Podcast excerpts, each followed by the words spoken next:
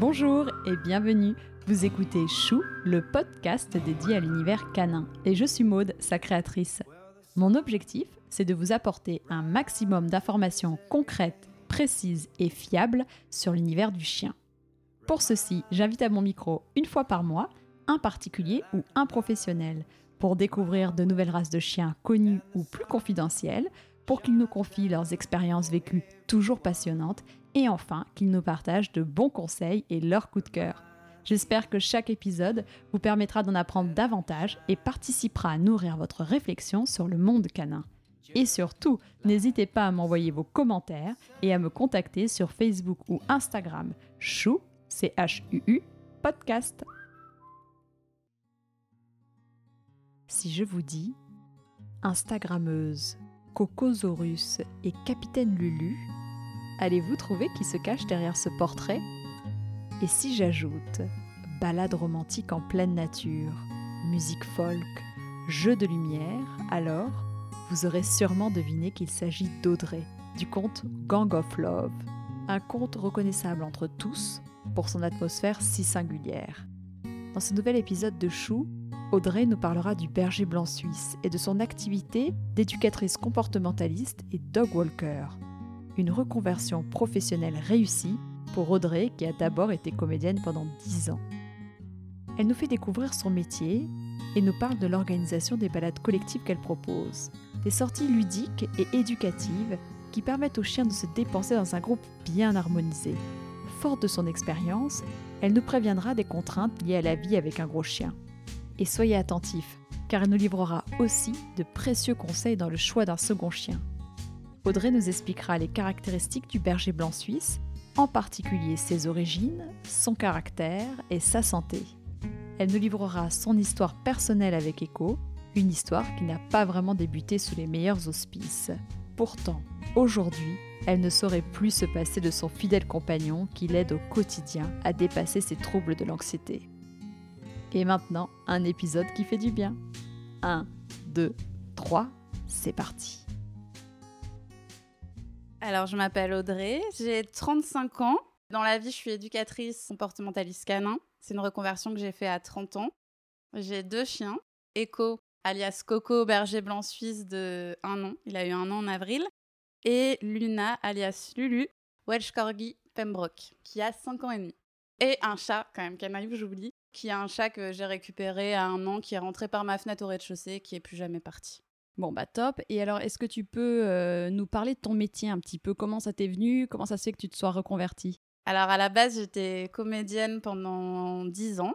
Et je m'étais toujours dit, si à 30 ans, c'est un métier qui euh, est toujours assez difficile, faudrait que je trouve quelque chose qui me passionne et c'est vrai que c'est un métier euh, où on est beaucoup dans l'attente, où il y a beaucoup de frustration. Et à un moment donné, j'en ai eu marre. C'est aussi assez superficiel, faut dire ce qui est. Il y a des bons côtés évidemment, mais euh, à un moment, je me suis dit bon, ok, j'ai 30 ans, ça y est, j'ai travaillé, euh, etc. Depuis petite, mon rêve, c'était d'être vétérinaire. Je me suis dit, bon, à 30 ans, ça va être un peu compliqué de reprendre les études. Donc, je me suis renseignée sur les autres métiers qu'il pouvait y avoir. Il y avait assistante vétérinaire, il y avait aussi l'ostéopathie qui m'intéressait beaucoup, et puis il y avait euh, ce métier en plein essor, on va dire, euh, donc éducateur euh, comportementaliste canin. Et puis j'ai trouvé une formation. Je suis en plus tombée sur la bonne, donc j'ai eu beaucoup de chance. C'est quoi la qui bonne est le Centre du bien-être animal formation, avec des intervenants vraiment top, avec beaucoup de pratiques pas une formation en ligne où on pratiquait chaque jour avec des chiens différents, des cas complexes, d'autres juste de l'éducation pour chiots, mais c'était vraiment très très complet. Et on travaillait au clicker training, qui est un petit boîtier euh, qui fait un petit clic, qui est très efficace sur les chiens. C'est un capteur de comportement en fait, et puis euh, ça marche très bien pour euh, pour des troubles du comportement comme la réactivité, etc. D'accord. Même si Coco m'a prouvé le contraire, puisque sur lui ça ne marche pas. Ah bah. Mais ça, on verra ça plus tard. Ah oui, on verra ça plus tard. Et alors, elle est où cette formation Donc le centre du bien-être animal formation, moi quand je l'ai faite, elle était dans le 15e à Paris. Maintenant, elle est à Rambouillet. Et je dirais, elle est encore mieux parce que maintenant, ils font du clicker sur les chevaux, les poules, etc. Et ça dure combien de temps, une formation comme ça? Moi, à l'époque, ça, ça durait huit mois. Tous les jours. Mm. Et donc là, maintenant, quel service tu proposes à tes clients? Ça fait quatre ans et demi que j'ai ouvert Happy Good Dog. Ça va du cours d'éducation pour chiots aux troubles du comportement plus compliqués du chien. Ça peut être dépression, TOC, des choses qu'on retrouve beaucoup chez l'humain. Et je fais des balades collectives où j'emmène euh, les chiens au parc de Saint-Cloud deux heures. J'adore faire ça parce que je suis toute seule avec les chiens dans la nature. C'est vraiment très agréable. En général, j'ai huit chiens plus les miens. Et donc là, ouais, tu disais deux heures, grande balade. Tu vas les chercher à domicile? Je vais les chercher à domicile. Donc il y a un grand pick-up.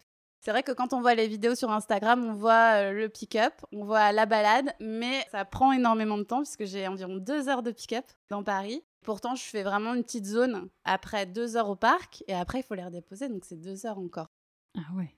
Et tu as une zone euh, pour tes clients Je euh fais 15e, 16e, 7e, Boulogne et elles sont complètes. Puis j'essaie vraiment de prendre que des chiens. Alors ça arrive, mais en général, c'est que des chiens que j'ai en éducation. Ou alors, quand c'est exceptionnel, que c'est des nouveaux chiens que j'ai pas, je fais de la balade individuelle d'abord, je teste avec mes chiens, je travaille le rappel. Parce que moi, mon but, c'est qu'ils puissent vraiment être relâchés tous ensemble et qu'il y ait un équilibre dans le groupe. Ça m'est déjà arrivé un chien qui est déséquilibré au niveau de l'énergie, hein, tout simplement. Pas parce qu'il euh, il était agressif ou quoi, mais euh, qui euh, peut-être était un peu trop nerveux. Et du coup, c'est tout le groupe qui change et l'énergie change et ça se surexcite et c'est pas bon. Non, moi, je veux vraiment des groupes où ça se passe bien. Il y a des alliances, des affinités, des copains. Il y en a d'autres qui font leur petite vie dans leur coin. C'est ça que j'aime. Et tu as déjà eu des frayeurs, justement, dans ces, dans ces promenades? Parce qu'il y a pas mal de personnes, je te dis ça, parce qu'autour de moi, on me dit bah, j'ose pas confier mon chien parce que j'ai peur qu'on le perde. Mm. Euh, alors. Bah, personnellement, j'en ai récupéré d'autres promeneurs. Après, vraiment, je joue la carte de la sécurité, c'est-à-dire que d'abord, c'est des chiens que j'ai en éducation, je les connais, je travaille le rappel. Ok. On les intègre au groupe, j'ai la longe, je tiens la longe, je continue le travail de rappel. Ensuite, si c'est validé, je mets la longe au sol. Pareil, je continue à travailler le rappel, etc. Si ces étapes sont validées, je détache. Voilà, il y a plein d'étapes nécessaires pour arriver à lâcher le chien. Et parfois, ça a mis euh, un peu de temps. J'ai un petit équel euh, Snoopy où euh, ça a mis plus de temps parce qu'il adore faire sa vie, partir à gauche, à droite. Donc, il avait la longe. J'ai Jazz, une Shetland. Alors là, c'était pas Jazz qui posait souci au niveau du rappel, c'était sa maîtresse qui était extrêmement justement stressée à l'idée qu'on puisse la lâcher et la perdre, etc. Donc elle a toujours le collier GPS. Ah oui, j'allais te demander, il y en a qui utilisent le GPS Ouais. Donc Jazz, elle a ce collier GPS, elle avait ça, plus la longe, plus il fallait que je la tienne. Et donc on a fait vraiment un travail avec la maîtresse pour qu'elle ait confiance petit à petit. Et maintenant, elle est en libre. Au début, pour mettre la longe au sol, j'ai dû mettre trois mois pour que la maîtresse ait confiance. J'avais beau lui dire, en fait, euh, vraiment, euh, Jazz, euh, elle est OK, on a fait le travail, on peut avoir confiance en elle, etc. Mais il fallait du temps pour la maîtresse, Bien sûr. Qui, juste n'était pas prête. C'est une belle victoire. ouais. J'ai pas eu de frayeur au niveau de perdre un chien, etc. Mais j'avais deux corgis mâles que je testais en balade collective. À partir du moment où ils se sont vus, ils se sont détestés. Donc ça passait pas du tout. Et là, ça a été une balade vraiment euh, désagréable euh, parce qu'il fallait gérer les deux, etc. Je fais pas de généralité, mais ils étaient entiers. Donc euh, maintenant, j'évite les chiens entiers ou alors c'est vraiment du, du sur-mesure parce que j'ai Giotto qui n'est pas castré, par exemple, ça passe très bien.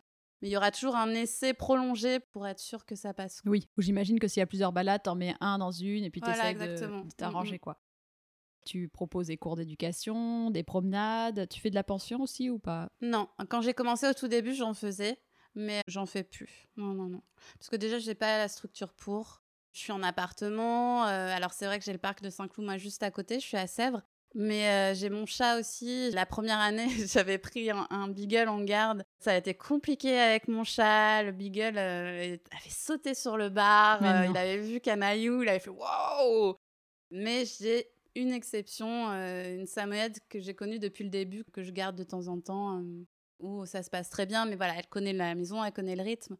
C'est toujours euh, difficile pour un chien d'arriver et de se poser, etc. D'accord. Les gens s'imaginent souvent que c'est super, on se promène avec plein de chiens, qu'on peut se faire pas mal d'argent. Mais est-ce que tu peux nous dire la réalité de ce métier? Alors les points positifs, pour commencer par ça, c'est clairement la liberté, déjà, parce que bon, je suis à mon compte. Parce qu'il y a aussi des points négatifs hein, quand on est à son compte. En tout cas, j'ai une certaine liberté, je peux faire mon planning comme je veux, etc. Après, c'est aussi un métier. Alors peut-être que les gens vont se dire ah, quoi un métier difficile. Euh, enfin oui, elle est avec les chiens, euh, ça a l'air trop bien et tout. Mais c'est un métier parfois difficile, ouais, je vais le dire, Parce que c'est très très énergivore. il faut être vraiment à l'affût tout le temps. Il faut anticiper toutes les situations possibles de danger. Chaque chien, vraiment les connaître dans leur fragilité, dans leur force, pour connaître leurs réactions. Il y a des jours, il pleut, il fait froid, on est en mois de décembre, il faut passer deux heures dehors, où c'est très très très fatigant. Parfois, c'est difficile. Et ça a été très difficile au moment du confinement, parce que les forêts étaient fermées, les parcs étaient fermés, et ils avaient laissé le bois de Boulogne, par exemple. Et donc, je suis allée au bois de Boulogne faire les balades collectives, où il y a beaucoup de promeneurs, où il y avait beaucoup de gens aussi. Et là, ça a été vraiment dur et stressant de gérer l'environnement parce que bah, euh, les gens travaillaient pas, donc ils étaient aussi au bois, il y avait des enfants, il y avait des groupes de chiens, euh, donc ça a été compliqué. Après, on traite aussi avec l'humain. C'est important de prendre ce côté en compte parce que on fait aussi euh, vraiment de la psychologie humaine avant tout, parce que on traite pas le chien sans le maître en fait. Et il faut de l'empathie avec le maître. Et parfois, les gens ont leurs croyances, les gens arrivent, sont fermés. Il faut avoir ces clés-là pour déjà avoir une connexion avec le maître, pour avoir une connexion avec le chien, pour améliorer la connexion entre le maître et le chien. Et mais c'est super intéressant. Mais tout n'est pas rose. Le pick-up, les embouteillages, Paris. Bien sûr, bien sûr. tout bien ça sûr. à gérer. Euh... Et t'es seule, donc t'es pas accompagnée. Est-ce qu'il y a des maîtres parfois qui te disent euh, pour la première balade, j'aimerais bien être là pour voir comment ça se passe? Est-ce que as des... tu fais face à des personnes comme ça? Oui, oui, ou des gens qui aimeraient venir dans les balades collectives. Euh, je le fais pas parce que, alors, soit je dis on fait une balade éducative et vous êtes là, il n'y a pas de souci, mais il y aura de toute façon la balade que avec moi, mes chiens et votre chien. Parce que si vous êtes là, c'est encore euh, une autre euh, donne. C'est vrai que les gens ont besoin d'être rassurés. Après, j'ai cette chance avec mon Instagram qui voit vraiment déjà mon travail. Donc, ils voient mon rapport avec les chiens. Le fait de montrer les pick-ups, c'est aussi important parce que euh, on voit comment les chiens sont contents quand j'arrive, on voit la relation, ça donne confiance, etc. Et c'est vrai que j'ai eu pas mal de gens qui m'ont dit oui, je pourrais le confier euh, qu'à vous euh, et je veux que ce soit vous et j'attendrai, etc. Et, euh... Oui, parce qu'il faut te dire, tu mets pas mal de photos et de vidéos pendant oui. les promenades, donc les oui, gens oui, sont rassurés à ce niveau-là. Les gens peuvent suivre en direct la balade de leur chien.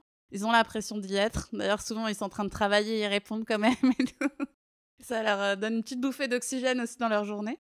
Je fais un groupe WhatsApp des balades collectives en disant là j'arrive parce que j'ai un gros trousseau de clés. Hein. Bah oui.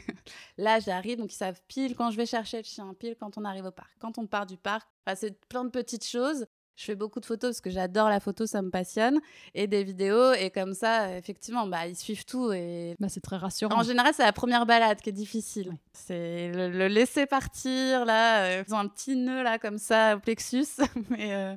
Et donc les tarifs, on est sur combien pour deux heures de balade? 45 euros. D'accord, avec euh, ton bah, le pick-up, euh, voilà, donc ça pick me fait 6 heures de travail en fait. Bah bien sûr.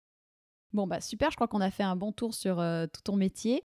Alors maintenant, on va remonter dans ton enfance et essayer de comprendre cette relation mmh. que tu as avec euh, les animaux et ouais. les chiens. Est-ce que tu peux nous raconter un petit peu tout ça? Petite, euh, bon c'est cliché, mais j'ai toujours adoré les chiens.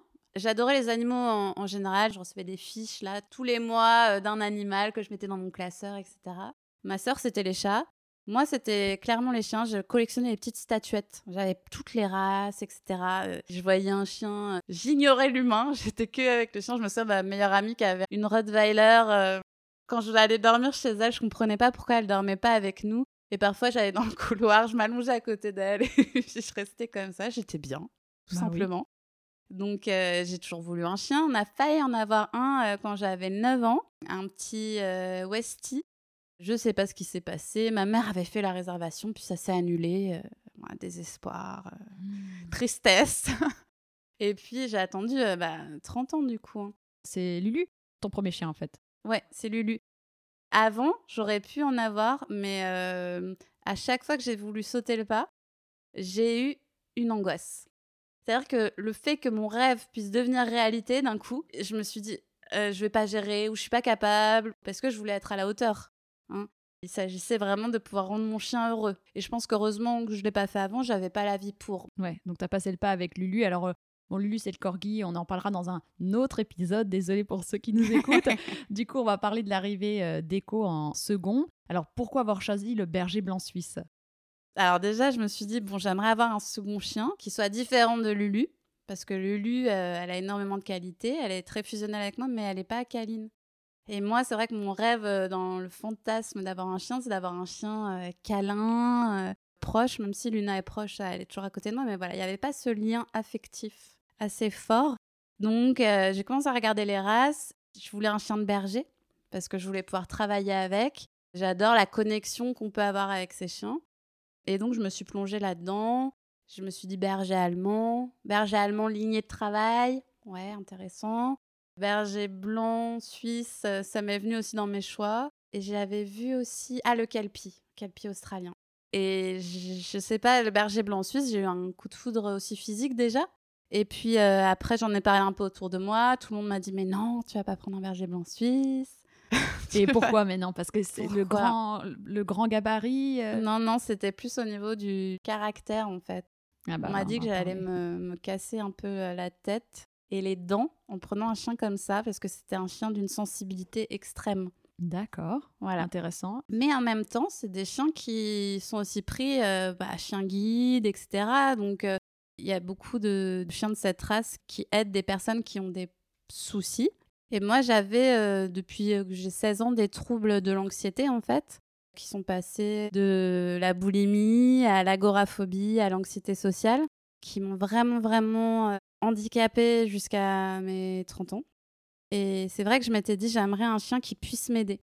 Donc j'avais cette idée de me dire, ok, je vais prendre un chien que je vais former pour être mon chien d'assistance, quoi. J'avais contacté euh, Psy Chien, une association, pour voir comment ça marchait. J'avais envoyé mon dossier, etc. Et puis j'avais pris euh, contact avec euh, des éleveurs et j'ai trouvé l'élevage de Coco. Alors raconte-nous. Euh, donc ça, c'était huit mois avant qu'il arrive.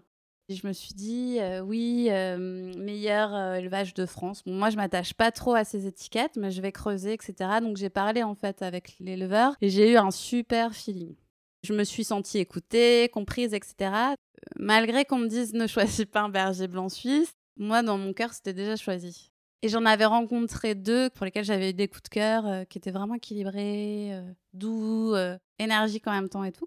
Donc, on a échangé les mails. Pendant les huit mois, j'ai dû en faire euh, une vingtaine.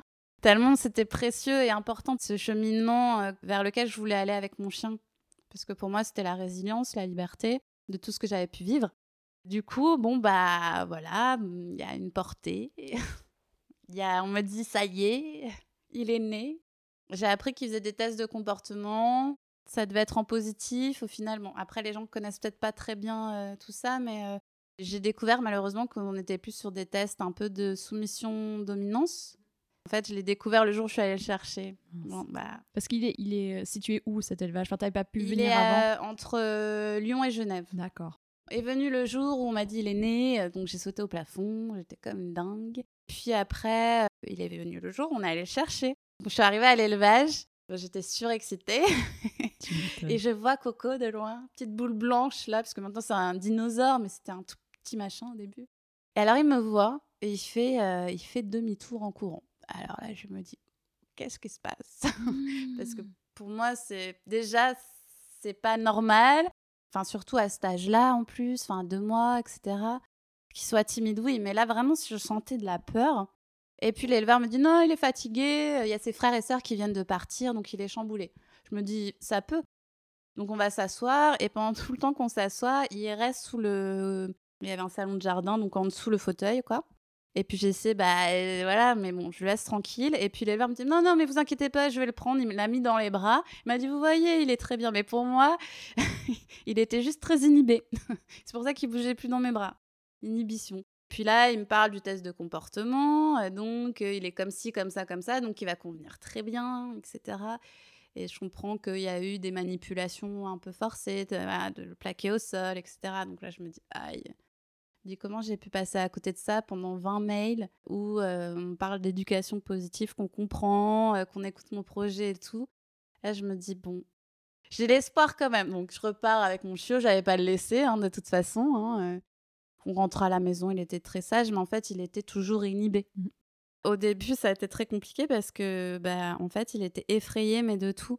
C'est-à-dire, même que je descendais dans mon hall d'entrée, il était effrayé. Donc euh, là, je, commençais à me poser des questions.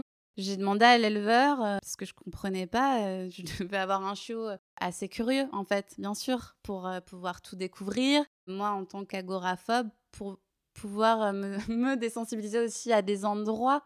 agoraphobe, hein, c'est quand on a peur de s'éloigner de chez soi, on a peur des places bondées. Enfin, c'est très vaste, mais bah, on fait des crises de panique, quoi. Je me suis dit, même là, en fait, c'est mon chiot hein, qui fait des crises de panique.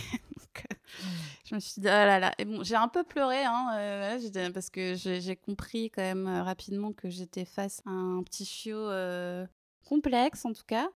Et puis, bah, j'ai commencé à travailler le hall. je suis restée dans mon hall une semaine. je m'allongeais dans le hall de chez moi. Après, dans la rue, juste devant la porte. Pareil, je m'asseyais, je restais là avec la longe, etc. Il voulait fuir et tirer. Ce qui m'avait blessé aussi, c'est qu'il venait pas se réfugier vers moi. C'est tout bête, hein, c'est peut-être de l'ego, c'est peut-être voilà. Mais il voulait partir du côté opposé, mais il n'était pas, voilà, il était dans, l'émotionnel. Quand on est dans l'émotionnel, on n'a plus de rationalité. Mais euh, je connais bien. Et du coup, le fait qu'il aille de l'opposé et qu'il vienne pas vers moi trouver de la sécurité, bah ça me blessait en fait. C'est bête, mais je me suis dit ouais, j'arrive même pas à construire le lien. Euh, j'ai peut-être fait une erreur. L'éleveur, il me disait, mais non, euh, ce chiot, il est très équilibré, c'est vous qui devez pas faire quelque chose. Euh. Puis bon, de par mon métier, quand même, en plus, je me dis, mais sauf que je fais ce qu'il faut, en fait. Donc ça me remettait en question aussi. En plus, euh, à cette époque-là, j'ai vécu une rupture. ça faisait 14 ans que j'étais avec mon ami. Du coup, ça a fait beaucoup de choses, là. Il se posait pas, il dormait pas, il bougeait. Je me suis dit, bon, en... en plus, je suis peut-être tombée sur un chien hyperactif. Donc là, d'un coup, je me suis dit, il faut que j'arrive à prendre de la distance, parce que sinon, je vais couler. Et j'ai eu vraiment deux semaines très, très, très difficiles où même le sortir était compliqué. J'avais plus l'énergie, j'étais vraiment au fond. J'ai eu peur de pas être capable de, de vraiment euh, construire ce lien et puis y arriver. De construire ce lien, de l'aider parce que moi j'étais aussi au fond. Il y a eu un déclic? Il y a eu un déclic, mais avant il y a eu beaucoup de mes proches qui m'ont dit rends-le en fait. Ah ouais. Et alors ça, moi en tant qu'éducatrice, euh, en tant qu'amoureuse des animaux, comment je vais pouvoir rendre mon, chiot. Mais j'étais tellement mal que je vais être transparente, j'y ai pensé. J'y ai pensé, heureusement, j'ai eu quelques personnes, je crois, j'en ai eu deux, qui m'ont dit prends le temps, souffle, je te le garde si tu veux. Une amie qui a une pension. J'ai eu un ami qui m'a dit s'il est arrivé dans ta vie, c'est pas pour rien. C'est toi et tes chiens, c'est personne d'autre. Et là, oui, j'ai eu un déclic, je me suis dit ok Audrey, il est comme il est. Lâche prise, maintenant fais, fais comme tu peux pour qu'on avance tous les deux dans la bonne direction. Et donc, euh, j'ai commencé à me retrousser les manches, à retrouver un peu d'énergie. Et là, euh, on est allé dans des endroits, on est allé dans Paris, on est allé à la Foire du Trône, on est allé euh, à Montmartre, des endroits, moi, qui me font faire des crises de panique. Et en fait, le fait que lui en vive aussi, je me suis tellement centrée sur lui, sur euh, le fait qu'il soit le mieux possible pour le libérer de ses peurs, pour se surpasser, pour euh, devenir le chien qu'il méritait, quoi. J'étais plus sur mes peurs à moi. voilà. Mais je vois très bien parce que moi aussi, je faisais des crises de panique, moi, d'être seule. Et le fait d'avoir les chiens, en fait, c'est de m'occuper d'un autre être, ça me faisait oublier ma peur à moi, en fait. Et ça m'a vachement, vachement aidé euh, d'avoir les petits toutous avec moi. Ouais. ça, nous aide hein, énormément même si c'était pas le, chien euh, parfait pour devenir chien d'assistance, au final, le fait que je doive le libérer, ça m'a libéré. Et du coup, on s'est libérés tous les deux comme ça. Ça a été super fort émotionnellement. Bah oui, bien Parce que, enfin, ça a été incroyable. Un moment de courir avec lui euh, à Concorde, euh, alors que normalement on est tous les deux effrayés. C'était magnifique comme moment. Ah bah ouais, tu m'étonnes. Ah, c'était magnifique. Donc au final, il m'a quand même bien aidé en chien d'assistance. Eh bah. Merci Coco. Et c'est pas fini parce qu'il est jeune et il a encore ah plein de choses à t'apporter. Alors maintenant, on va parler quand même du berger blanc suisse en, lui-même. Déjà pour commencer, on peut peut-être euh, le décrire euh, physiquement, en gros à quoi il ressemble. Alors les gens, ils me disent que c'est un loup. Chaque fois, j'entends mais c'est un loup, vous avez le droit d'avoir ça? Non, non, ce n'est pas un loup. C'est un berger allemand blanc. Voilà, exactement. Il y a des poils longs, poils mi-longs, poils courts. Ah oui, il existe. Ok, d'accord. Alors maintenant, on peut parler un petit peu peut-être euh, des origines du berger blanc suisse. Concernant l'historique de la race du berger blanc suisse, je suis retournée sur Internet pour être sûre de ne pas vous dire de bêtises. Et donc, c'est en Allemagne vers 1890 que débute l'histoire du berger blanc suisse. Un dénommé Max von Svefanitz, hein, c'est l'accent, avait en tête de créer l'idéal en matière de chien de berger. Il réussit à créer des bergers allemands, mais la couleur blanche n'était plus admise une fois que le standard a été établi. Il n'était pourtant pas rare d'obtenir un chiot immaculé, mais les éleveurs taisaient leurs existences. Le berger blanc suisse n'est apparu officiellement en Allemagne qu'en 1980. Des clubs d'éleveurs apparaissent petit à petit à travers le monde, mais cette race n'est officiellement standardisée qu'en janvier 2003. La Suisse avait alors demandé à ce qu'on lui accorde la paternité de cette race. D'où du coup après euh, ensuite euh, le berger blond suisse. Eh ben voilà, c'est très clair. Maintenant on comprend bien d'où vient ce lien avec la Suisse. Maintenant qu'on a parlé des origines, tu vas nous parler un peu de son caractère. Donc pour parler du caractère du berger blanc suisse, déjà il faut prendre en compte que chaque individu est différent. Il y a des bases de tempérament, il y a des personnalités. Comme les humains, il y a la génétique qui joue. Et je pense que les grandes lignes, c'est que c'est un chien très attaché à son maître, mais vraiment fusionnel. Donc c'est un chien qui va plus facilement faire de l'anxiété de séparation. Donc ça, c'est vraiment quelque chose à, prendre en compte parce qu'il faut le travailler tout de suite. Anxiété de solitude, anxiété de séparation. C'est un chien très doux quand euh, il a donné sa confiance, en tout cas. Pour Coco, il faut qu'il ait donné sa confiance avant. C'est un chien euh, d'une énergie. Ça, vraiment, euh, voilà, il n'est jamais fatigué. Il peut me suivre partout, jour et nuit. Il a une endurance incroyable. C'est un chien qui aime énormément faire plaisir. C'est un chien dévoué. Enfin, vraiment connecté sur l'humain, je trouve. Hein. Et la sensibilité, euh, elle se traduit comment? C'est sensible à quoi? Ça va être aux stimuli extérieurs. Ça va les monter très rapidement en émotion en fait. Donc ils vont être plus stressés, ils vont être plus nerveux, ils vont normalement le standard du berger blanc suisse ne doit pas être peureux. Après, par mon expérience et ceux que j'ai pu rencontrer, il y en a beaucoup quand même qui sont peureux. Et si c'est pas peureux, en tout cas, ce sont des chiens réservés. Ça, c'est une certitude. Avec l'humain. Avec l'humain. Euh... Chez Coco, il met du temps à. Il va juste ignorer en fait. Hein. Et ensuite, c'est fusionnel. Voilà, ce sont des chiens comme ça. Entre chiens, bah, moi j'ai l'exemple de Coco qui, du coup, de par euh, le fait qu'il ait été peureux, euh, peut être un peu réactif. Ça veut pas dire agressif, c'est qu'à un moment donné, comme il est très très sensible, s'il sent de la peur chez l'autre, soit humain ou chien, il va se déclencher, c'est-à-dire qu'il va aboyer parce qu'il pense qu'il y a un danger. C'est pas un chien agressif, il mord pas, il attaque pas, mais du coup, c'est vrai qu'en face, j'ai des possibles réactions euh, pas très agréables. Mais les bergers suisses que j'ai rencontrés étaient sociables entre chiens. Et Coco, une fois passé la phase de rencontre, il est hyper sociable, hyper doux. Il peut se faire remettre en place, euh, il va faire des bisous. voilà. Mais pour moi, ce sont des chiens voilà, qui ont cette hypersensibilité et c'est pas simple à gérer. Oui, c'est ce qu'on entend souvent avec le berger blanc suisse qu'il faut faire très attention quand on veut prendre qu'on choisisse bien l'élevage. Donc ça, on va en parler après des éleveurs. Même l'éducation, du coup, euh, va se faire vraiment. C'est du sur-mesure pour ce chien-là. C'est pas moi qui suis dans le métier, qui connais les techniques, les trucs, les nains. Moi, il a tout remis en cause. J'ai dû m'adapter tout le temps à lui. Il est arrivé, j'avais préparé le parc à chiot. J'ai désensibilisé le parc à chiot. Je l'ai associé positivement. Rien n'a fonctionné. Donc j'ai jeté le parc à chiot. J'ai fait tout différemment avec lui. Mais parce que voilà, ils ont cette sensibilité hors norme, qui fait qu'il faut tout mesurer. Tout mesurer, il faut travailler le calme, il faut l'aider à se détendre, à se poser, sinon il se pose pas parce qu'il est tout le temps très très très très haut quoi, nerveusement. Après, j'ai rencontré une berger suisse euh, il y a pas longtemps, elle a 10 ans et apparemment et ça j'ai différentes discussions, les bergers suisses d'avant n'ont pas ces soucis-là de ah. peur, c'est des chiens aussi qui ont l'intestin assez fragile. Et euh, pareil, euh, apparemment, ils n'avaient pas ces soucis-là. Donc je sais pas comment s'est développée euh la race, voilà. Parce que là, tous ceux vraiment à qui je parle sur Instagram, et on échange pas mal, ont des soucis au niveau du ventre. Alors que je discute beaucoup avec une éleveuse en Allemagne, on discute, et alors ils connaissent pas du tout ces soucis-là. Ils avaient pris leur berger blanc suisse il y a quelques années. En Allemagne. Mais même aujourd'hui, en Allemagne, ils connaissent pas ces soucis-là sur cette race. Donc c'est en France. C'est la, conclusion que je me bah fais, oui. Problème de santé.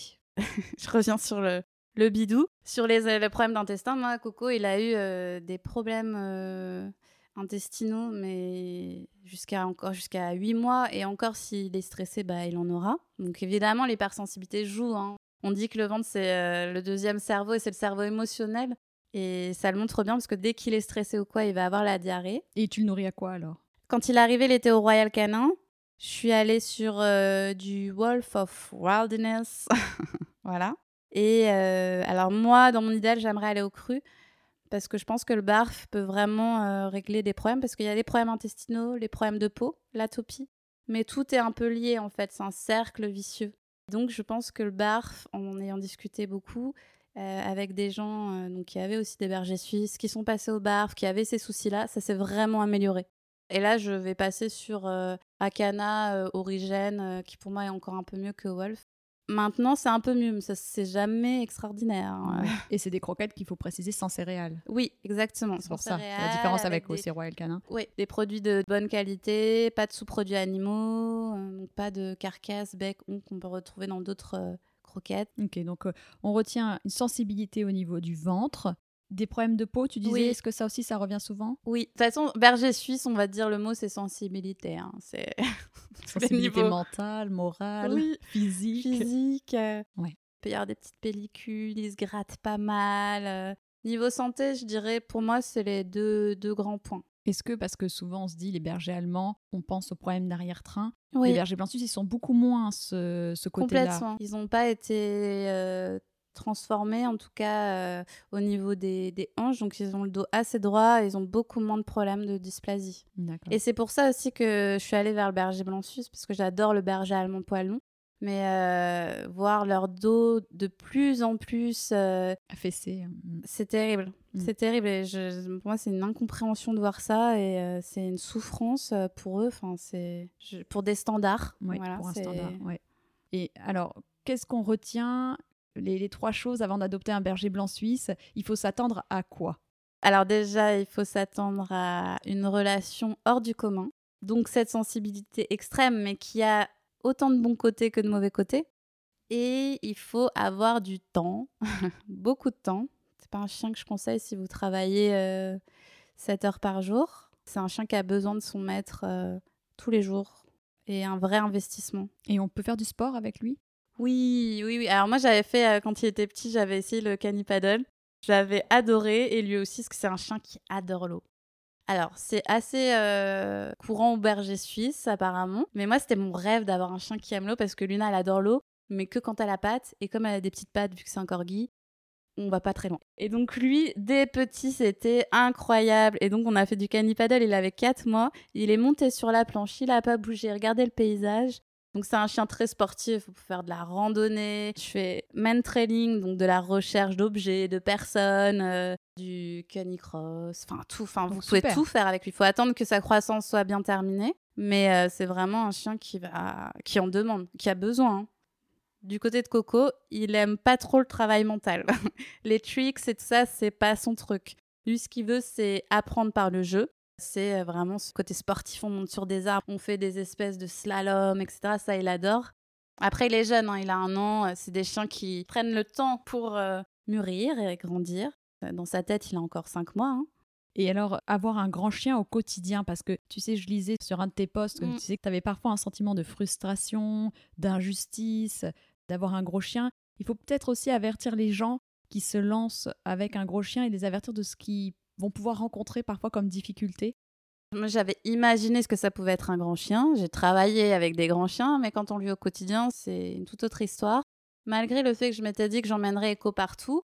Donc, euh, petit, ça a été. Hein, euh, mais après, il a quand même grandi. Il faut savoir qu'il fait 37 kilos maintenant. C'est, je l'appelle le dinosaure, le Cocosaurus. Hein. C'est pas pour rien. Et euh, même prendre le train au jour d'aujourd'hui, c'est pas compliqué parce que il aurait peur ou il serait pas à l'aise. C'est compliqué de par sa taille en fait. J'ai beau payer plus cher, prendre une première classe, une place isolée, et ben on n'a pas assez de place. C'est-à-dire que le dernier trajet qu'on a fait en train, je me suis levée et je suis allée entre les deux rames. Du coup là, il avait peur parce qu'il y a le, bruit, etc. Et ça a été invivable. Donc il faut vraiment prendre en compte ça, même si il se tient bien au restaurant, etc. Il prend de la place. Et il a besoin d'avoir son espace. Donc, est-ce que c'est agréable pour lui? Maintenant J'en suis plus si sûre, en fait. Mon idéal de l'emmener partout, même si je le fais au maximum, c'est quand même vraiment contraignant. Tu t'es retrouvée euh, face à une situation, là, dernièrement, euh, où c'était compliqué? Une situation, ça a été un peu compliqué. J'ai voulu faire du paddle, justement. Je suis, on est parti à Belle-Île il y a deux semaines. Très, très belles vacances, hors saison, parce qu'avec les chiens, c'est toujours mieux voilà, de, Coco. Coco, c'est sa vie. il a vu les petits os qui étaient sur la table. Oui. Et donc, j'ai voulu faire du paddle. J'ai demandé ce qu'on peut en faire avec nos chiens. On m'a dit oui. C'est quoi comme chien? J'ai dit bah, j'ai un petit chien corgi, puis j'ai un berger blanc suisse. Donc, en général, j'ai ça comme un berger allemand parce que les gens connaissent. Et là, on m'a dit ah oui, non, non, pas les grands chiens. Euh, donc. Euh, c'est vrai que ça a été frustrant parce que j'étais vraiment euh, dans l'idée de, de m'amuser aussi sportivement avec mon chien. On m'a dit non, parce que c'est un grand chien. Oui, bon. On pourrait me dire, est-ce que euh, vous êtes sûr, par exemple, qu'il se tienne bien, qu'il est sage non, Il a quel âge? Non, parce qu'il est grand. Bon, ok. Je vais m'acheter un paddle, du coup. Oui, voilà. Donc ça, le restaurant, j'imagine aussi, c'est toujours plus simple d'arriver avec un petit chien qu'avec un grand bah, chien. Complètement. Là, euh, au restaurant à Belle-Île, il a fallu qu'on nous trouve une table euh, un peu isolée parce que bah, c'est pareil, il se met entre les deux tables, il est calme, ok, mais il fait peur aussi de, de, par son gabarit, même si pourtant il a une tête de chamallow, mais euh, les réactions sont vraiment euh, pas celles que j'attendais quand je m'étais dit je vais avoir un, grand chien, parce que quand on le voit, il sourit, il a des yeux, il, il respire la, gentillesse. Mais non, les chiens, euh, les chiens, les gens, les gens n'ont pas des réactions. Donc oui, c'est trouver une table un peu isolée au restaurant. S'il y a trop de monde, on n'y va pas. S'il y a des chiens, moi je suis avec un chien qui peut avoir des réactions quand il connaît pas. Donc c'est pareil, il faut tout anticiper. C'est important de le, préciser. Donc, euh, merci, euh, merci pour ça. Alors, moi, j'avais une autre euh, question. Le fait d'avoir eu de prendre un deuxième chien, parce que souvent on me demande est-ce que tu pourras faire un épisode sur le fait d'avoir un deuxième chien? Qu'est-ce qu'il faut savoir? Quel a été le cheminement de ta pensée? Est-ce que tu peux nous expliquer un peu pourquoi, du coup, tu as pris un deuxième chien et peut-être, une fois que le second chien est là, Qu'est-ce qu'il faut mettre en place pour faciliter la cohabitation entre les deux individus? Est-ce que tu as des tips? J'ai voulu un deuxième chien quand Luna a eu trois ans, je crois. Alors qu'au début, je m'étais dit, j'aurais jamais de chien. Je trouve ça compliqué d'avoir deux chiens. Déjà un, mais à sortir, à gérer, mais deux. Puis bon, Luna, c'est vrai qu'elle est facile. Je l'ai eu quand je sortais de formation, donc j'avais tout appliqué. Donc c'est un peu mon, petit chien modèle qui arrive à marcher sans laisse, euh, au pied. Qui... Bon, elle est très très calme aussi, hein, ça aide. Hein. Et donc, euh, ça me trottait dans la tête, mais je me suis dit, oh là là, en fait, on passe par plein de choses. Et je me suis dit, oui, mais Luna, la pauvre, elle est bien là, toute seule. C'est vrai, qu'est-ce que je vais aller l'embêter avec un second chien? Déjà, penser à son premier chien. Est-ce que c'est un chamboulement? On va tout.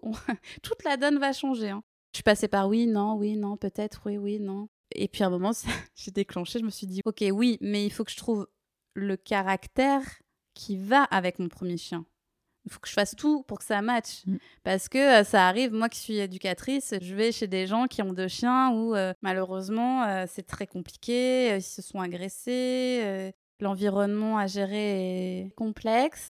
J'ai beaucoup écrit à l'éleveur aussi en fonction du caractère de ma chienne. C'est-à-dire que Luna, elle a un gros caractère, c'est une capitaine. Il faut un chien qui se vexe pas ou qui s'appeure pas si elle le remet en place. Elle donne ses limites directes. Donc voilà, il faut un chien doux. Et de ce côté-là, en tout cas, Echo a été parfait euh, avec euh, Luna. C'était vraiment le bon combo. Il est arrivé, je pense que c'est du coup, c'est un chien qui va repartir. Clairement, je vais le supporter deux, trois jours. en plus, c'est un chiot. Les chiots, c'est encore eh euh, autre chose. Donc, Luna l'a ignoré pendant quatre mois. Soit elle le remettait en place, soit l'ignorait. Et lui, il était fan, fan, fan. Il l'idéalisait, il la regardait. Il marchait à côté d'elle dans la rue en me rendant du popotin. Mais il se prenait des vents à chaque fois monumentaux je me suis dit, bah, peut-être que la relation entre les deux va jamais être celle que, dont j'espérais. Mais Coco est tellement joueur et Luna, quand même, est une joueuse, malgré que ce soit une flemmarde. Quand il est arrivé, j'avais mis en place le parc à chiots. Je me suis dit, ça délimite l'espace. Elle aura toujours son espace. Comme les chiots, ça veut toujours jouer, mordiller, etc. Elle a besoin d'un temps où euh, elle peut être au calme sans être toujours envahie par le chiot. Sauf que Coco, le parc à chiots, ça a été compliqué. Mais ça a marché en fait quand j'étais dans la pièce, il arrivait à rester dans le parquet. D'accord. Donc je l'ai utilisé comme ça, c'est-à-dire que je répondais à tous ses besoins fondamentaux, de sortir, de voir des copains, de découvrir, de surtout transgresser ses peurs, ce qui lui prenait beaucoup d'énergie. J'arrivais à lui donner un truc à mastiquer et, euh, et puis comme ça il était au calme dans son parc à chaud et Luna pouvait souffler en fait. Voilà, donc ta reco, euh, là si déjà je pense euh, au début dans le cheminement, une personne qui a un chien qui se dit est-ce que je prends un deuxième chien? Déjà penser au premier. Est-ce que c'est un chien qui est à l'aise avec les autres? Et penser au caractère qui pourrait matcher. Ah ouais. C'est aussi quand même avoir un premier chien. Parce que parfois, j'entends beaucoup, je prends un deuxième chien parce que mon premier chien s'ennuie. euh, ou, je sais pas, il a peur de la rue et peut-être que du coup, ça va le décoincer. Ça, c'est pas des bonnes raisons.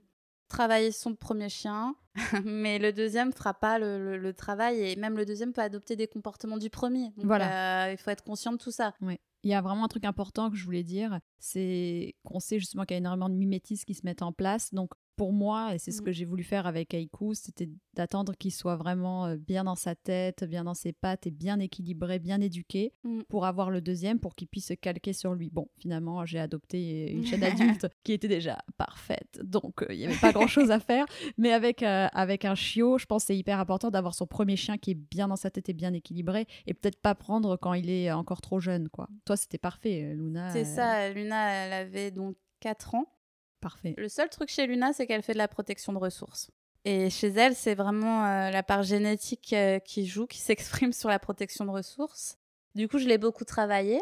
Je peux l'anticiper, elle peut ne pas se déclencher. Mais au quotidien, dans un appartement avec son deuxième chien, il me fallait absolument un second chien qui ne fasse pas de protection de ressources. Ça a été parfait. Coco, là-dessus, euh, ne fait aucune protection. Et puis, s'il se fait engueuler, il dit rien.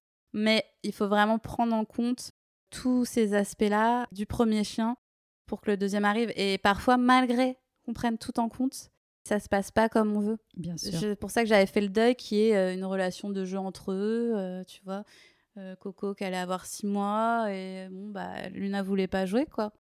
Et puis un soir, je les promène, normal. Et alors là, je vois Luna qui l'invite au jeu. Je sais pas Lulu. Et alors là, Coco, mais aux anges, mais c'était feu d'artifice dans sa tête. Et elle a donné le feu vert, la queen a donné le feu vert. Et alors là, ils ont joué, mais en plus des brutes, mais vraiment en totale confiance. Et là, mais j'avais limite envie de pleurer, tu sais. Je me suis dit, ça arrive, ça arrive. Et depuis, ils jouent, ils jouent tout le temps.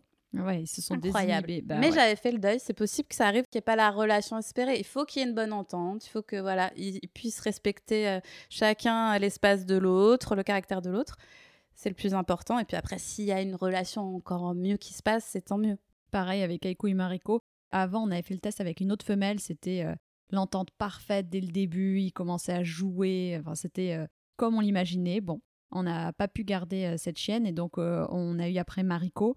Et Mariko, pour le coup, au début, ça n'a pas du tout été la fusion, quoi. Ils se toléraient, mais voilà. Et puis, petit à petit, petit à petit, mais au bout de même un an, je dirais, ils ont commencé un peu à jouer. Alors, c'est pas tout le temps, mais bon, Ouais. ça arrive. Il faut être patient et puis les Oui, laisser faire, ça. quoi.